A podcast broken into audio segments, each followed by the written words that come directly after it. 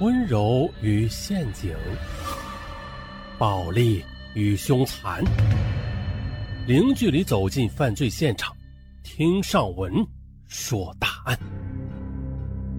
本节目由喜马拉雅独家播出。先简单的介绍一下本期案件，说的是安徽的女孩潘明颖，她患有先天性的心脏病。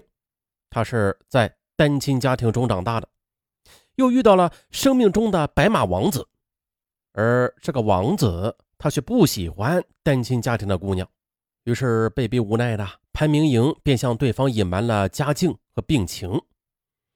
这结婚怀孕之后的焦急的母亲强烈要求以保姆的身份去照顾女儿，而这之后呢，又将会发生怎样的惨烈的故事啊？然后。且听上文慢慢道来。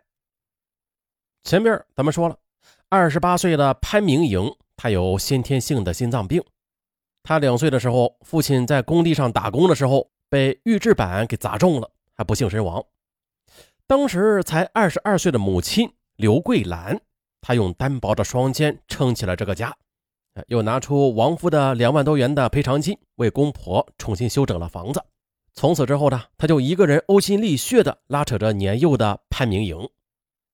可是，这个安徽省霍山县磨子潭镇的贫困的家庭，他却怎么也支撑不起来女儿那昂贵的心脏病医药费。为了不让女儿受一丁点委屈的，刘桂兰就拒绝再嫁，她自己来到县棉花厂打工，以此为女儿积攒学费和医药费。因为贫寒。刘桂兰一家在村里的地位十分卑微，潘明莹也打小的便看透了世态炎凉，因此潘明莹她从小就性格内向，因为心脏病的原因，她稍微这么一运动就会胸闷咳嗽，这体格娇弱的她不敢出去玩啊，沉静的环境中长大的她成绩一直很突出。二零零一年的八月，潘明莹又考中了杭州师范大学。十九岁的他捧着录取通知书，泪如泉涌。他太激动了，因为呢，终于可以走出大山了，到一个新天地来开始扬眉吐气的生活了。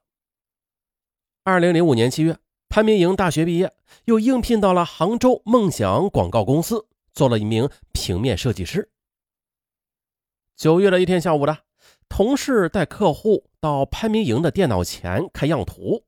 潘明莹，他看了一眼那位年轻的客户，哎呦，顿时愣了一下。哎呀，这位年轻的帅哥啊，他从来就没有见过如此俊美的男子。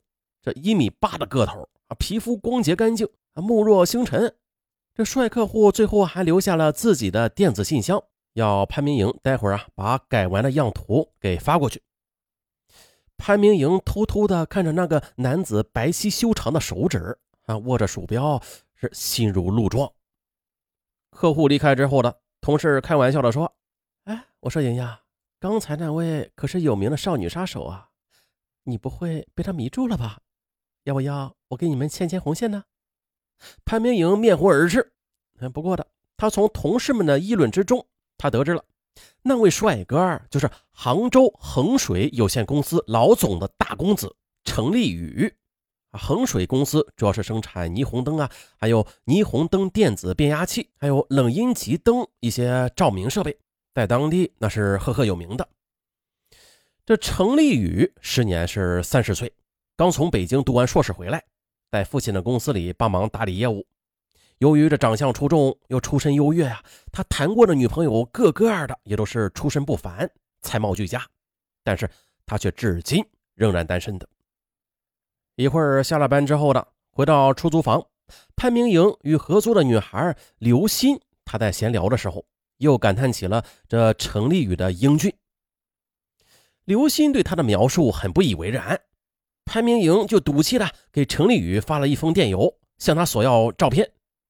哎呀，晚上十点多的，潘明莹再次的登录邮箱的时候，发现，哎，这程立宇已经回信了。虽然没有发相片吧，但是却留下了自己的 QQ。潘明莹也是急忙的加了他的 QQ，并且大方的跟他解释说，要给朋友看一下你这位超级帅哥。哎呦，这样吧，改天给你的朋友看活人，这不是更立体吗？接着，两个人就从广告设计又聊到了感情问题。当程立宇得知这二十四岁的潘明莹从来没有谈过恋爱呢，他非常吃惊。哎呦，这成年之后啊，我就再也没有遇到过没有谈过恋爱的美女了。两个人聊到深夜，毫无睡意。潘明莹感觉程立宇对他明显的是带着猎手般的好奇与征服欲的，而这恰恰是他求之不得的。此后，潘明莹每天都泡在网上。跟程立宇聊天，渐渐的，两个人彼此的生活也都已经很熟悉了。比如啊，今天几点起床啊？吃什么了？啊，中午啊，刚买了一条裙子。哎呦，昨天傍晚啊，在路上鞋跟掉了。还等等。总之吧，生活的细节，嗯，更使两人的暧昧逐渐升温了。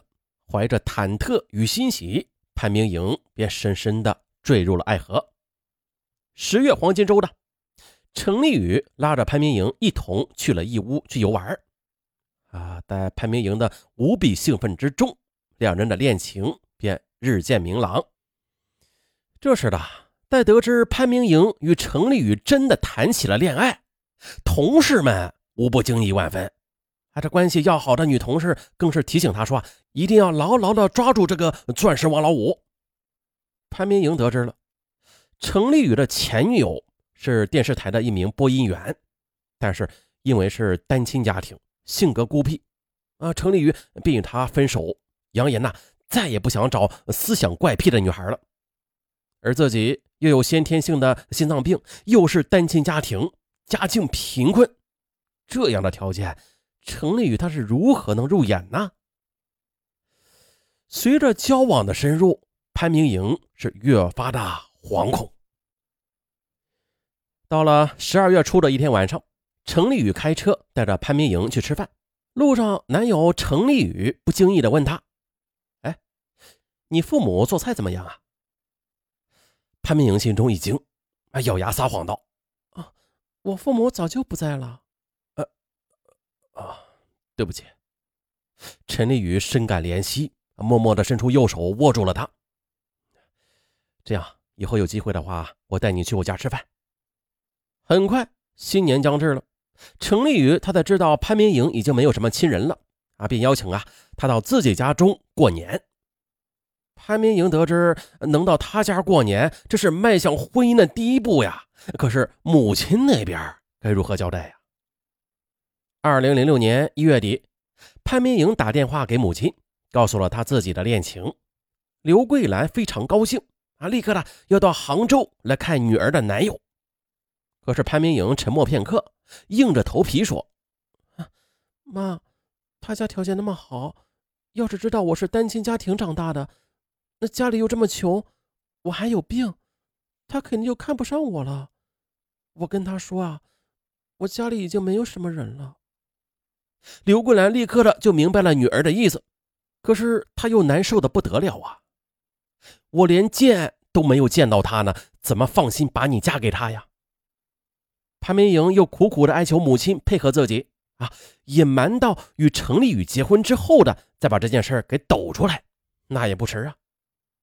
他哭着说：“妈，我对不起你，但是我是真的不想失去他的呀。我的病也只有找一个家境好的男人。”听着女儿的哭诉，刘桂兰的心软了。二月初的，程立宇带着潘明莹来到他青山湖的家中。参观了他们家族的厂房，哇，程家做的大事业，还有他们金碧辉煌的别墅，令潘明莹心潮澎湃。能不澎湃吗？嫁给这样英俊多金的青年男子，这是多少女孩毕生的梦想啊！自己遇到程丽宇，这就是命运意外的馈赠啊，绝对不能失去。然而，程丽宇的父母弟弟却不怎么认可潘明颖。他知道，以自己的条件想要获得男友家人的认可的话，那非得曲意奉迎。因此呢，他也豁出去了。整个新年，潘明莹一边享受着同事朋友们的羡慕，一面为怎样讨得程丽宇家人的欢心而焦躁。呃，更为父母的孤苦而内疚。那阵子的安徽下了两天两夜的大雪，母亲刘桂兰足不出户，女儿从小到大性格柔弱，对她是言听计从的。为了女儿，刘桂兰放弃了每个女人都渴望的爱和温暖，拒不成家，啊，倾尽了所有将他抚养成人。但是呢，女儿竟会以这种方式展翅高飞，让他肝肠寸断。二零零六年的年底，程立宇的母亲见儿子一心想要结婚，便在翠苑一区为他购买了一套二百四十万元的复式楼。潘明莹和程立宇便欢天喜地的搬了进去。